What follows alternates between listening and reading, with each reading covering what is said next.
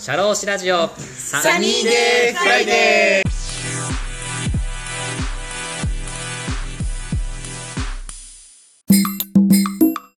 シャローシラジオサニーデーフライデー田村陽太です。この番組は社会保険労務士として活動する田村が普段の士業という固いイメージから外れさまざまな分野で活躍する方やその道の専門家スペシャリストと語るトーク番組です。本日も素敵なゲストをお呼びしております。ックスゲームデザイナーの山下ダニエル弘樹さんです。ダニエルさんよろしくお願いしまよろしくお願いします。またお邪魔しに。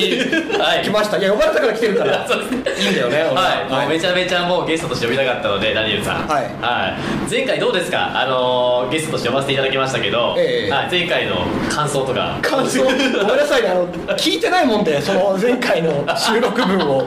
だ聞いし、てくださいよあの、コメントとか、はいあ、とかあるような場所なのかわかんないけど、はい反響とかも知らないんですね。はいはいはいあんまり自分の出たものとか後で見返すのがあんまり好きじゃないものはい、はいはいけど見ます見ます見てくれますか今回で完成して、はいはい前編後編に合わせて見ますわかりました、前回は0から100でうちどれぐらい自分の言いたいこと言いましたかえ伝わりました言いたいことと、はいゲームのことをいっぱい喋った気がするんだけど、はいはいはい。割とゲームの思いとかしたいこととかホックスのそのクリエイティビティのとこでははい。喋れたんじゃないかなと思いますけど、はい、と裏返すと逆に言いたいことがあったと。言いたいこと言った違う違う違うあのトピックで言うと全然喋れましたよでなんで俺はまた呼ばれたんだっていうと、君の方でしょ？君の方こそ聞き聞ききれましたか？あそうそうですね。そうですよ。ダダニーさんねあのホックスのゲームデザイナーとしていろいろもうクリエイティブに働いてるんですけども、はい。僕はねもうダニーさんといえばもう人生のもうスペシャリスト。あのはい と？いうとう人生をもう今まで生きてこられてきていろんな価値観で多分経験してきたことがあって、自分自身のこう軸というのがすごいもうお持ちの方だったんですよ。あーまあ若輩者ながらにはそれなりにしてるものかなと思いますけど。そうですね、そうですね、ダニーさん。そうなので、僕が今日お聞きしたいのは、ダニーさんの人生、どんな風にして今後生きていったらいいのかっていう、ちょっとリスナーさんの皆さんに、ちょっとあの、なんかちょっと知恵を与えてほしい。重いな。身が重そう、はい。あそうですか。はい。知恵を与えてほしいっていうのと、あともう一個、あこの前の収録で聞けなかった、ダニーさん、劇団の方で、海外での芝居行ったりとか、また国内、日本帰ってきて、また劇団に入って、芝居のさ仕事してたじゃないですか、うん。その芝居について、なぜその仕事を始めたのかとか、うん。その辺についてちょっとお聞きしたいなと。はい。でリスナーさんの中にも、まあ、あの大学卒業してとか高校卒業してあちょっと俺芝居してえなって方もいらっしゃると思いますし。稀有な方だと思いますよね。はい。また僕も今こうやってねこうインタビュアーとしてやってますけどなんかこう演技力って大事だと思うんですよ。あーある。何かなりきるとか、うん。なんかこうあるじゃないですかこうなんか実じゃない自分を出すみたいな。なんかそういうふうになやりたいんですけどそこら辺ちょっと深掘りしていきたいなと。ははいはい。はいはいはいはい。い、はすごいなんか寒そうにしてますけど。い 君も寒かったですよ寒かった。やっぱりあと冷たい飲み物飲んでるあそうですね。僕のせいでもあるのでそうですね。まあ喋ってれば温まるかなと思って、はい。どんどん僕を喋らせてください。わかりました。ちょっとねあったかくなってもそのねあのフードをちょっと取るような形で確認できたらと思いますけどみたいですね。あの会社員時代のオフィスみたいな。やっぱ俺は寒がりなんだよ。あそうですね、うん。あなんか思い出しましたよ。なんか1年目の時を。なんか。ずっと黒いコートかぶってね羽織って脱がないんだっていう。そうですね。来た時の服のまま帰っていく感じですからね。違和感ないもんねこの格好で。なんか。もうちょっとだけあ前傾姿勢もうちょっと体温めさせてください。わかりました。じゃあちょっと一個一個質問をしていきたいなと思いますので、はい。よろしいでしょうか？はい。はい。ダニーさんあのね。まあ、産業機械メーカーで出会ったっていう、まあ、ご縁ではい。仕事してましたけれども、まあ、そこの会社を退職してその後海外で芝居に行ったっていう話があったんですけどそのちょっと経緯をどんな感じでいたかっていうのを教えてもらってもいいですか？あそうですね、はい。その前回話したっけその、はい。辞めた後に行く場所がないから辞めた後路頭に迷うみたいな。で僕の場合は、はい。まあ、結局路頭に迷う要因にもなりかねない演劇っていうはいなんか分野に行くって決めてたから、まあ、パッと辞めれたんですけども、まあ、あのずっと、映画とか好きなわけなんですね私。映画大好きで、なんか芸術っていうとなんかまたなんかワフワフしたなって感じなんだけど、はい。お芝居をするっていうのが本当に興味があったんです。前回のゲームでも言ったあの何かを体験する場なんですよ、はいしかも割と手軽にやれる気がするんだよね、だってはい。田村さんに、何でしょうか？あの妊婦の役やってねって言ったら妊婦の役やらなきゃいけない。お妊婦の体験なんかできないんですできできませんねするとみんな役者は何をするかっていうとまず調べるわけだよね妊婦のそのお腹の大きさにもよるけどなどういう気の使い方をしながら外歩いてんだろうとお腹が大きくなってくるとどれほどの重さを体験して歩いてんだろうとよくあるのがおじいちゃんの役をやってっていうとみんな腰曲げて腰にってやつ歩いてるお前それ形だけ入ってるよな形のビジュアルも大事なんだけど、はいはい全員が全員そんなじいさんじゃないよね。あちゃんとなんだろう姿勢よく歩いてるおじさんもおじいちゃんもいるしあうん。だからリサーチから入るわけですよ。うんはい。おそらく代打の役者っていうのは。おおおおで本番に向けてそれをどれほど体現できるか。うんうんうん。で終わった時には、うん。ちょっとなんだろう今後おじいちゃん見たら苦労が分かるわけですよ。なるほど。体験しちゃってるからと思うんだ街歩いてるおじいちゃんの気持ちというか。そうそうそうそうそうおう。おうおうでまあ、自分が今までやった役っていうのは全部覚えてるわけもないんだけど、はいはい。めっちゃ僕はあの、ね、スーツ着るのが嫌いでねあの芝居あの会社辞めたとこもあるんだけど、はい。えーっと、はい。そうですね。まあすぐにスーツを着る役って来ましたよね、はい。あー結局またスーツを着るのかみたいな。おうおうただその時とは、うんまあ全然いや弁護士の役をやったりだとか。おうおうおう。おうでどういう喋り方だとかとか。うん。ただちょっとコメディも求められたりするんで、うん。現実的にいるものではないような弁護士だったかもしれないけど、うんうんそもそもの基本となる弁護士の、えー立ち振る舞い方とかっていうのを知るって面白いなって思ってたんですね。なるほど。ですよ。ちょっと長引いちゃったけど。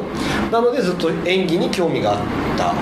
で僕就活中に大学時代はいはいはい。あのその時から役者になろうと思ってたんですよ。あそうだったの？そうなんですよ。だから事務所とかに応募してたんですよ。えすごい。あ芸能事務所とかそっち系の。そうそうそうそうそう。おうなんかこれで受かってう。んなんか仕事もらえてお金もらえるんだったらん。これ就職じゃんと思って。おうおう仕事ついてますかそうそうそう。で東京の1個事務所受かったんですけどおう。どことは言いませんけど、うんうんなんかレッスン料これですみたいな、ん。でも他のところはレッスン料かからない場所だったりしたんだよね、はいはいはいはい。でレッスン料取るってことはさ、うん。もうみんな受からせといてさレッスン料取ってさ 本当入れ物になるやつだけピックアップすればいいじゃんと思って。あとまあ、東京だったからん。京都から通えん？そうだ大学新幹線毎月ってなって。そしたらうん。あうちの所属してるタレントたちは、うん。まあ、結構あのもう、うん。今在学中の方は辞めて、うん。え上京してえバイトとかして頑張ってますみたいな。でも俺大学は出たい。おうおうてかこれもはや就活じゃなくなってね 結構なアドベンチャーになってるなってことでちょっとひよってしまった怖覚悟なのかちょっと怖かったのか、その担当してるおじさんがさ、はい怖いんだよ金のブレスレットしてさ携帯本当にガラケーとかだったんだけど、なんか金のあのー内出の小槌みたいなの。なんか全部その縁起物塊のやる。ああはいはい。えー、芸能界の確かに験担ぎとは聞くけど、はい。なんかうさくさく見えて怖くなって辞退しました。あそれからちょっと判断してちょっとはい、と思ったら同じ京都出身のね、あのーまあ、女優さんがすごいかそこで活躍してるとかあるんですけども、そこで言うとバレちゃうかもしれない。けど、まあ、そういう多分あつまりそういう事務所だったのね。そう。で映画じゃなさそうだったの僕は。自分の中で。映画ってさ、ういいんだけど、んはい。なんだろうな。例えば僕、あはい。僕ダニエルって名前の通り顔が顔がとても濃いんですけど、はいはいはい。僕ははい。侍の役はできませんよ。おい。純純日本あそうそうそうあ顔アップになった時に いやお前絶対そんなやついなかったってなるしできて宣教師。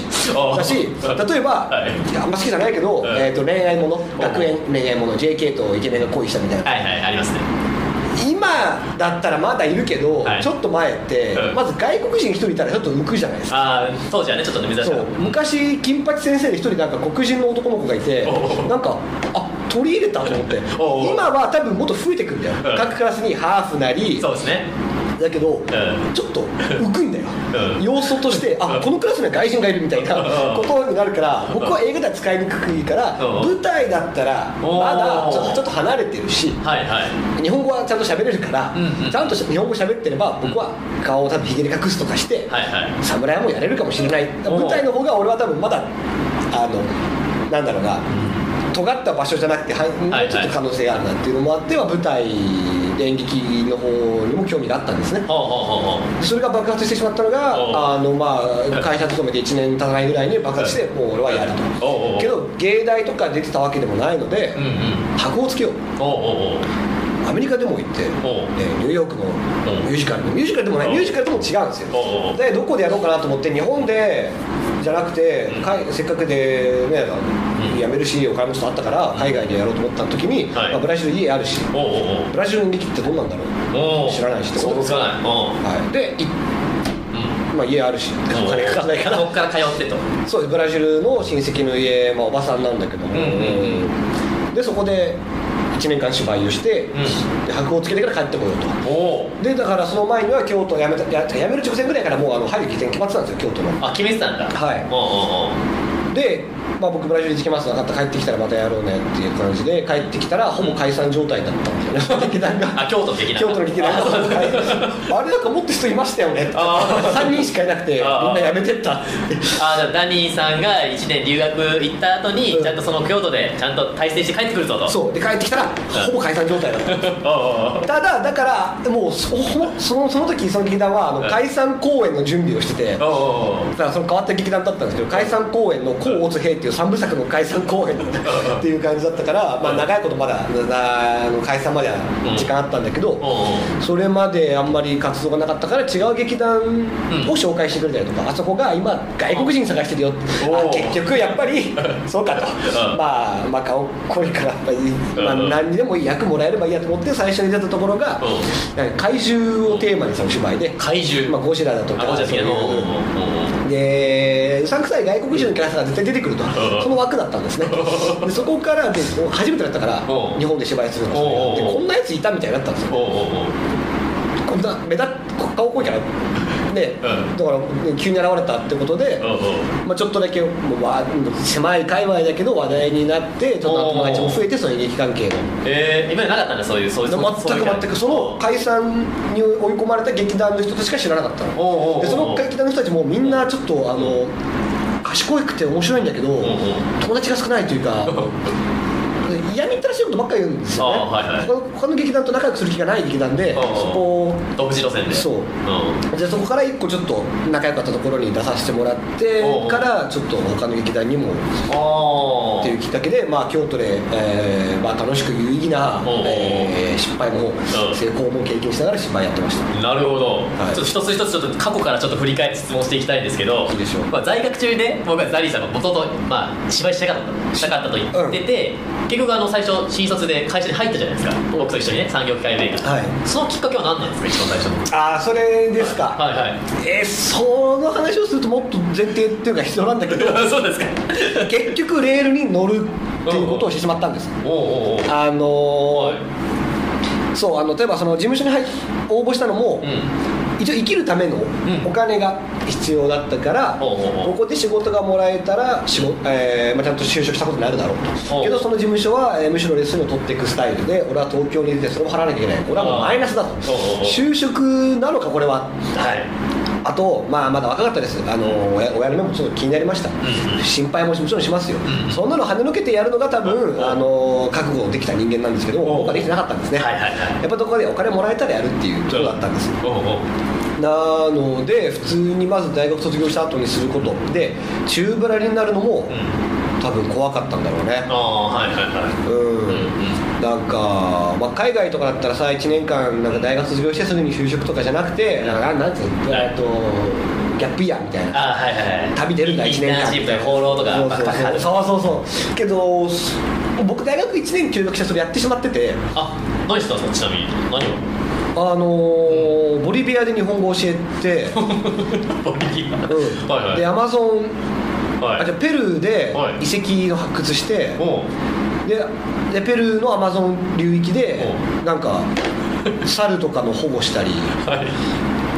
なんか調査とかしアリの調査とか。新種のカエル見つける。新種っていうかそのそのこの地域にこんなカエルいたんだっていう発見をしたりとかしてた。えそれはなんか日本側からの依頼でなんか派遣される？あいやこれはもうねあれですあ行きたいんだって言ったら行けるやつです それはなるほどはい。ななんでそれ言ったの？なんかそのあ自分のポルトガルとかスペイン語を使えるとかそういうこあこれダサいんですよ理由とあがなな何？初めてできた彼女に振られたんですよ。おうおうおうであやばいっつ立ち立ち直れないってなって。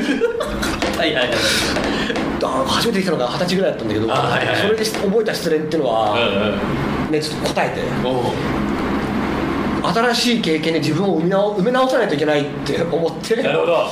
休学してもう全てをだから誰も知誰も知ってる人が誰もいない場所に行こう と。あとスペイン語もなんか使えるっていうちょっとしたそういうなんか打算的なところもあるんいはいはい。で行ったのが、うん。えー南米。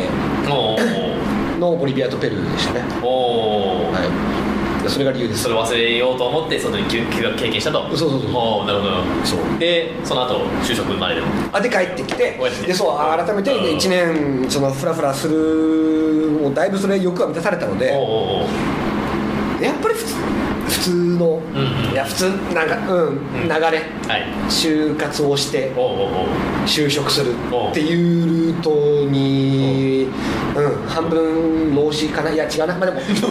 一応選びましたよ。なんか海外との関係のある はい。仕事あるな。とか、一応選び就職しました。なるほど。はい。おおそういうこうそういう経緯があったんですね。経緯があって入ってうんうんうん。え入って会社に？あ会社に入った。あそうそうそう。就職したってことそうだから、うん、お本当流れに乗りました。就活とかしない連中もいました。なんだろうな半分いや半分もない。全然その時はなんならちょっと、お前らそれで大丈夫かよって思ってしまってたところもあった。けどおあんまり深く話せなかったけどそいつらとは。あったんだろうね、はい。ない人もいたかもしれないけど、うん。別に就職しなくて、うん。なんだろうこれわかんない、まあバンドだかわかんないけど、うんなんかやりたいことがあったんでしょう。そんな彼ら今何してるかは知りませんけど、はいはいはいうん。まあ思えばあの時から彼らはまあ就活をしないっていう選択をしてこっちに来た。僕は就職就就職するっていうしないっていう選択肢はなかったんだよね多分ね。はい。何にせよ、はいはいはい。うん。まあ、その時から僕は一つ一本道にちょっと詰まった詰まってたっていうかその道に乗ってたなるほど。わ。そっちを選選んだってことですね。そうですね。うん。実際振り返ってみてその今こうお仕事されてると思うんですけど就職したっていう経験はどうですか？生きてます？かあめちゃくちゃ生きてるよ。あのねなんかあも待って待って俺も喋ってっから。と言いますかと言いますかと言いますとまだ早くちょっと待って。はいはい。ま喋ってっから。あそうです。職業なんですはい、まあいいことだと思いますけど、まあ、いいしゃべりますよ、はい。あの今までね、はい。尊敬する人いますかみたいな質問って俺高校の面接面接とかに聞かれたことあるんだけど、はいはい。なんかね今俺本当にねサラリーマンをお尊敬してる。サラリーマンはいこれ定義しますよ、はい。そのまず僕ができないこと、はい。えーっと決まったパターン、えー9時からはい17時、まあ10はい。18時、はいえー毎日スーツを着る、えー同じ道で会社に行く、はい。えーっとそうだな。うーん毎日パソコンカチャカチャしてる、まあ、僕の場合パソコンカチャカチャだったんで、はい。人と会ってたらもしかしたらもうちょっと楽しかったかもしれない。あはい。喋、るのが好きだった、はい。けどそれを 1年、はい。2年3年10年それやれるっていうすごいなってお思うおで僕はまだその地下鉄で通ってたからいいんだけど、はい。それがはい。大きな街のはい。電車とかだったらもう本当に僕はあれ耐えられないかったんだろうなそれを繰り返しもちろん、ん。あのじゃあそのなんだろうこの日土日休みじゃなくてもっと不定期なスケジュールの方が刺激があるのかっていうとあるかもしれないけどそっちはそっちは大変なこともあります。どっちもいいところはあると思うんだけどはい。僕が経験したサイドで言うと月から金。う9時から5時6時うん。スーツ。んうん。ちょっと無理だったんだけどだから本当にそれを繰り返してる人はすごいと思うそれが日本の発展につながってるでしょ？すごいですよ。はい。とそうですね。とあとなんかその内部構造っていうか、はいはいはい。会社のうん。ピラミッドのん。面接聞かれましたよ、あのおしゃべりがあの好きみたいなんだけども、はい。営業っぽいこと言ってますけどって言われたんだよね、はい。あのこのその海外関係は、はい。そこまで営業じゃないんだよねみたいな、んうんうん。けど僕はねもうあの綺麗事強がりで鼻抜けましたよ。はい。その確かに対人の,、はい。そのねパーソン対パーソンじゃなくて、うん。あのカンパニーになってるけど、ん。カンパニーっていうのははい人の集合体ですから、はい。結局はそれは人なんですみたいなねキラキラして言ったんですよ。全然なことない。相手の顔が見見えないくなる途端もう相手がもうなんか得体の知れないものになってきて。あうんまあつうん、結局ちょっと綺麗のトレンド乗り切ったけど面接の結果としては、うん想像したのと違うっていう言葉が出てくるっていうのはありましたね。だからなんだそのまずその会社のピラミッド構造であったりだとか、うんうんえーっと普段の仕事、そのあの話しますよ何ですか？僕が 何でしょうか？僕が子供の時にずっと抱いてた疑問、はい。大人は会社で何何をしているの？はいはいはい。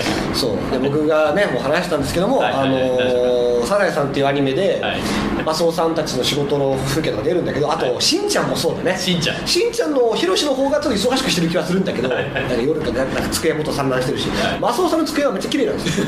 これはともすれば優秀だった証かもしれないんだけど ただにしても何もしてないんだよ。なさすぎてお前何してんのっていうのがあったんでだあからいつ習うの？僕たちは大人になって、でまあ世代かもしれないけど昔僕たちさ YouTuber になるとかそんな発想ないじゃないですか、はい。普通に会社に入るうんなのかな、うん。まあ、あのサッカー選手とかケーキ屋さんとかあったかもしれないけど、はいはい。その会社に入って何をするかの勉強を全くしてこなかった。おおおおで、まあ、結局学ぶことはないんですけど、うんうん。会社に入ってから学ぶわけでするとなんかどうせ新入社員は1年間何もできないからみたいなこう謎の厳しい冷たい目で見られるんだけど、はい。まあ、学校で教えることもないんだけどせめてどんなものがあるかっていうのはさおおおお教えてほしかったよね。ああそれはありますよね、まあ、早い段階がね。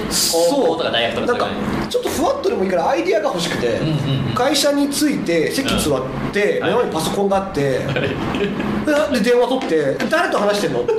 それはお客さんなのかな？会社の内部その、はい。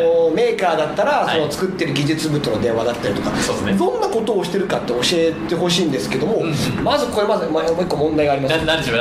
大抵の教員っていうのは、はい。大学卒業してすぐ先生になるから社会を知られるんだよな。おおと言いますと。教えられねえんだよ分かるだろそれな教えられねえんだよ。社会知られねえんだよ。なんかすげえギャーギャーしゃべってるだけじゃないいやいやそうですね。社会を知知る機会がなかったんですそうです。のだからこう、僕の中学校の先生はね、はい。銀行員を経て中学校の先生になってる人で面白い人だったんですよ、あなるほど。うん、ちゃんとそういう社会経験もある。そうあのその時だからといってみんなで、うん。銀行員って何するのとか聞かなかったんだけど、おうおうおうただ、うん。ま、人気だったのその先生はとにかく、うん。面白い先生だったの、うんでその先生といまだに交流があるんですよ中学校の先生と。はいはいはい。だから地元に帰った時にちょっと、都合が合えばうん。ちょっと会ったりとか、うん。京都に来てくれたりもしたんですよ。その時にいろいろ聞いたりとかして、うん。なんか銀行員を経てから先生になりたかったから元から先生志望だったんだけどまず社会経験したいっていう意見をなんかその人がねその時何年前か知らないけど、そういう意見を持ってる人がいてやっぱ面白い人っていうのはその経験をしてから何かに挑んだ方が生きるものもあるんだろうなって思いましたね。そう具体的に面白いどんな感じの面白いですか？あのね、おしゃべりも面白かったし今ではありえないんだけどなんか学級通信ってあったじゃない？ありましたありました。先生が、はいはい。そのクラスあのその担任だったんだけど、その担任受け持ってるクラスの生徒たちに配るうんうん。なんかお便り。あはいありますね。はい。で僕出身北海道なんですけど、はいはい。その先生はすすきの肉のが好きだったんですよ。はい。どういう街かご存知ですか？はいまあまあ綱さんもね行ったことあるかもしれない。ですよね。はいすすきのね。すすきの体験記を書いてたんですよ でしかもそのコーナーが最初は真面目なことなんか、あのーなの最近はあのテストに向けて生徒たちも気合い入ってるよねみたいなそういうバーって書いて最後にあのドキドキコーナーだからラブラブコーナーだかわかんないけど、はい。そういうコーナーがあって、はい。覚えてる？ハートのドットで囲われたコーナーがあって そこに、えー先日行ったすすきので出会ったお姉ちゃんはっていう話を書いてて、えー、すげえ。でどれほどのうん。そのピンク色が強いものかっていうのは僕たちは分かんない。どういう今だったら分かる。ど,、うん。えっと、どのシステムのお店ですかみたいな。ただの接待というか、ガールズバーぐらいですかみたいな、うんそうね。強強弱の付け方ね。そうそうそうそうでそれが親にも人気だったんですよ。ええ面白い先生だねって。今だったらけしからんであるかもしれないんだけど。はいはいはい。でまあなかなかねそのなんかむっつりな友達とかいたわけですからそういうの見て楽しんでるんですよ。お姉ちゃんと出会ってなんか今度映画を見に行く約束したみたいな。おそんなこと何なのすすきのみたいなっていうようなこと書いたりだとかあと社会の先生だったんですけど、はいはいはい。社会の先生雑談得意説はない。ああでもなんかだってあれ変わってる人っていうかなんかいろんなことをなんか引き出しがこう多いみたいな。雑談じゃん、そのこの武将信長実はこんな部下がいたぜみたいな、はいはいはい。教科書にないことをいっぱいだからオタクなんだよね、おうおうおうおう歴史マニアなところがあったらそれ言いたいじゃん。はいはい。で刺さったらそれをうまく喋れるかどうかってあるんですよ、うん。ただ単に押し付けだったら、社会でありってなるんだけど、はい。面白く言ってくれたら、はい。なんかねなんなんだっけな、はい。上杉上杉謙信はい。女説みたいなとかちょっと面白く教えてくれ喋ってくれてたのよ。えそういうのは面白いですよ。ど銀行の時銀行員の時にどどこにいたか分かんないけど窓口とかあのあとあの営業とかもあるしえーおしゃべりする場はいっぱいあったのかなとかとうんなんか本当に豊かな先生だったんですおよ。おこの人ははい多分そういうところから教えてもらえばいいんだけどもおとにかくまず僕がそのはいだいぶ戻るけどはいはいちょっと働くって何っていうのを、んうん。最近本あるな。働くとは何かみたいな本。漫画かな。ありますね。はい。よくタイトルつけられてますよ働くと何かみたいな。はい。だからそれ子供に見せるべきみたいな。多分これだわ。今ななんでしょう思いついてえな見てないんだけど多分そういうのをもっと子供に見せるべきあのほれ中学高校のキャリア教育とかにもつながるようなうんそのなんだろうな職人系だったりとかそのはい営業とか、はい。えーなんだろうなな子供によっては将来社長の人とかもいるかもしれないじゃないですか、まあ、そういう子たちが行く学校で特殊なところかもしれないんだけど働くことの勉強って必要だと思うんだよね。まず構造そのピラミッドに属すこととは まで俺は教えてもいいと思うんだよね。あなたたちはそのなんならその会社が家族経営やったらあなたは一応トップに行けませんみたいな。そういうところまで教えてそれで、まあ、子供小学高学年とかだったらうん。まだピンとこないかもしれないけど、おうおう中学高校だって今時さ中学校高校で起業してる人いるんだよ、うなんか科学のカードゲーム作って起業だとか中学生が塾を作った起業人がしてるんですよ。でそうだからそういうもっとなんだろうな大人びた考えにお昔の子供よりももっと早い段階で大人びた考えを持てるようになってるのかもしれない。それもこれもやっぱ見れるテレビだけじゃなくて、はいはい。で新聞でもなくて自由なところが言える SNS の影響もあると思うんだよね、はいはい。早い段階でそのアイデアにアイデアに触れられる。ああはいはい。じゃあ私もって思える子供がいて、うんうんできる環境っていうか、まあ、スキルがあったらやれちゃう。おーのであればその人がじゃあ学ぶべきことはじゃあ部下を作るのであればピラミッドを作るなのか、うん。これが古いと思うのであれば違う構造を作る。お人ー人人の下につくのであればピラミッドに属すとどうなのか。これは嫌だ。あれはいいっていうのを生き方働き方なんだよねこれね。それをピックアップできやすくなってるのではないか。それをもっとちゃんと教える場を作ればそれはちゃんと正式な学問っていうか学校で義務教育あと高校とか義務じゃないけどそこ。で教えるべきものの一つだと思うんだよね俺は最近。めっちゃ深いですそれ。おー。おー。ちょっとね劇団の話は後で戻ってもうちょっと劇団の話してたなもうちょっと聞きたいのが今、はい。ダニーさんって先生としての一面があるって言ったじゃないですか、はい。でいろいろそういう社会人経験があってで実際そういう、まあ、教育がこうあるべきだっていうところもあると思うあるじゃないですか、はい。今後の教育どんなふうにして変えていくかって今こうやっぱ野望とかってあるんですか野望ですか？はい、先生としてこう今考えてることなんかあるんですか？いろいろ葛藤があるんですか。今聞いた感じですごい葛藤で僕も共感するんですけど今後こんなふうにして生徒と向き合うとかあの、ね、私ダニー通信とかするって分かんない。好きのじゃないものを作るの分かんないですけそうですね。どどんなふうにしてこうやっていくかとかあるんですか？ちょっと聞けてばちょっと未来未来が上がるじゃないですか若者にとって、うん。あこのダニーさんの学校に入りたいとか。あダニーさんの授業受けたいとかあるじゃないですか。いやー、はい。あのね、はいはい。固まってないんですけどお僕ははい。対等な目線で物事を話したいとそれはどの場でも。大学時代から後輩と喋る時も先輩風吹かしたくない。うん。で先輩と喋った時も、うん。あのへこへこしたくない。っていう生き方でやってるんですけども、はいはいはい。うんなんか対等に話した方がスムーズに進むことってあるんです。うんももっとちゃんと言えるストレートにものを言えるだとか気を使って言えないとか、はい。えー、と例えばなんだろうな先輩だからお茶買ってきてほしいけどただ例えばうん。先輩の方がコンビニにはい。1メートルの隙にいてはい。僕100メートルの場所にいたら先輩ちょっと買ってきてもらえますかって まあこれぐらい言えるからだけどそういうことなんだよね。先輩に物事頼めないみたいな のがあるかもしれないんですけどはいはいはい。ただその対等な目線だけじゃもの、はい。あのその教育の場っていうのは多分まあ無理でその責任を持つ必要があるんだよな。大人として先生として。えーまあ、長年生徒よりも生きてる分経験してるはずなんで、はい。生徒よりも、はい。えーなんだろうな賢い。お賢いね。賢いね。そう。あの数学できるとかね賢くあるはずなんで、はい。じゃない人もいるけどね。はい。その人たちが伝えなきゃいけないこととか、うんうん。正さ正さなきゃいけないこと。はいもある、うん。で正すっていうのも僕はこれ一つおこがましいポイントなんだけど生徒が、うん。なんだろうな学校来ずに家でパソコンばっかいじってて、うん学校来いよって正しに行く。で学校来させるのもあるかもしれないけど、ん。その生徒がが家で、うん。なんだろうなうん。すごい掲示板作るとかそれで富をなすとか何かできたらん。学校来なくてよかったんだよまあ、書けるものはあるけど学校に行ってる人とけど学校行ってる人はそいつが学んだことは学べないからそいつが自分で見つけたこと。はい。それは正すなのかそそれを正すって言い切るとそれはおこがましい。それを見極めたいわけよね、うん。助言をするにもその責任感が必要。なるほど。はい。でその時は対等な目線でいちゃいけなくて。おうおうおううんなんかそうあのやんちゃしてることに対して「ああそれかっこいいじゃん」とか言ってらんなくてうん。自分の経験に基づくなりそれは結果としてマイナスになる、おうおうまあ、ゲーマーでもあるから、まあ、プラスマイナス結構考えるんだけどそれはややり得やり損なのか。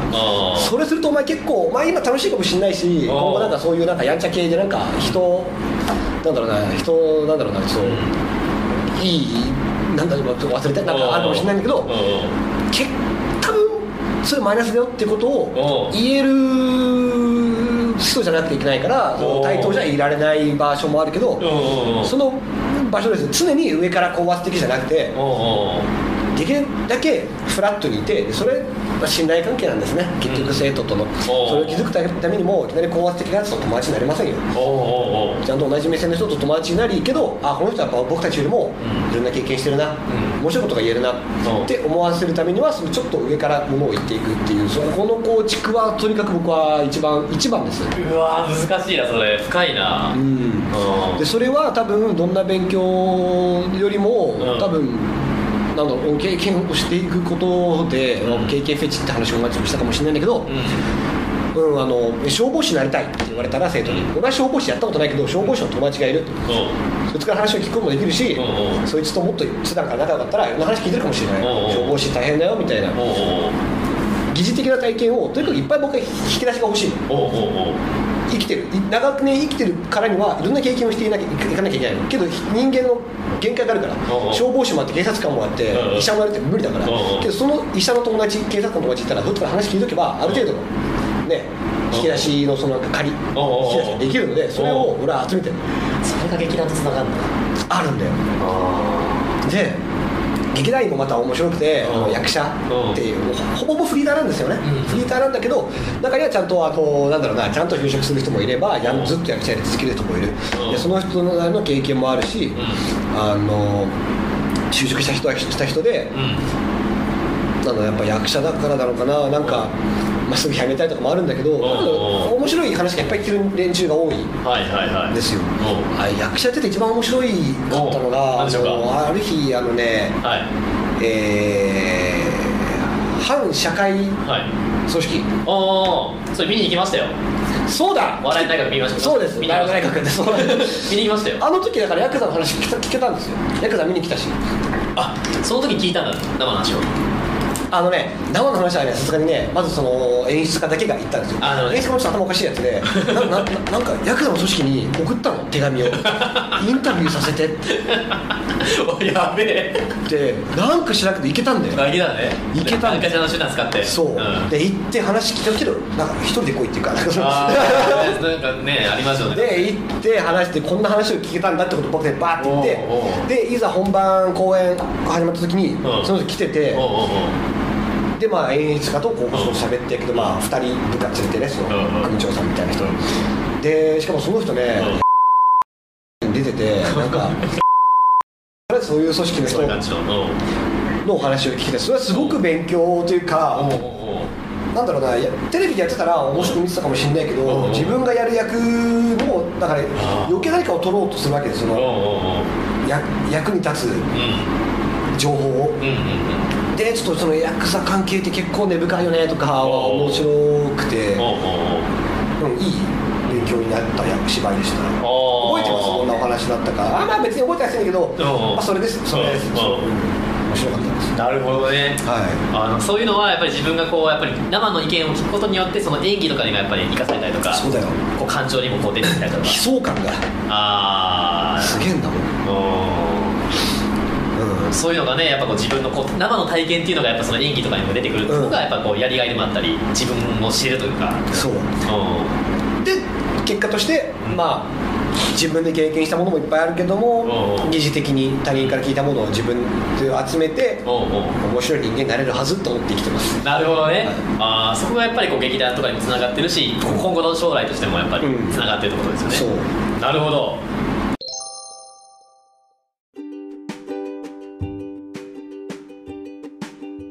かがでしたでしょうか？次回もこのお話の続編をお送りいたします。魅力的なお話たっぷりです。お楽しみに。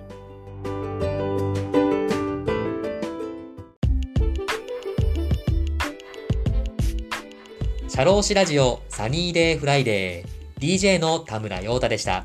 それでは次回もリスナーの皆様のお耳にかかれることを楽しみにしております。今日も気をつけて、いってらっしゃい。